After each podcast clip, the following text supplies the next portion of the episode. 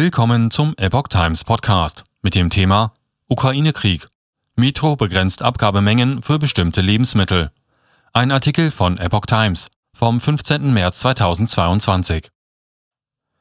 Die Metro-Großmärkte rationieren aktuell ihre Abgaben von Lebensmitteln und anderen Waren. Das berichtet der Spiegel. Im Bereich Speiseöle beobachte man derzeit eine hohe Nachfrage, heißt es demnach von Metro. Daher könne es derzeit in einzelnen Märkten kurzfristig und vereinzelt zu einer eingeschränkten Verfügbarkeit kommen. Um möglichst viele Kunden zu versorgen, habe man vorübergehend eine maximale Abgabemenge auf einzelne Produkte festgelegt.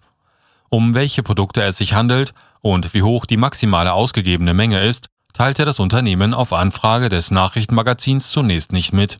Metro verkauft nicht an private Verbraucher, sondern richtet sich ausschließlich an Gewerbetreibende.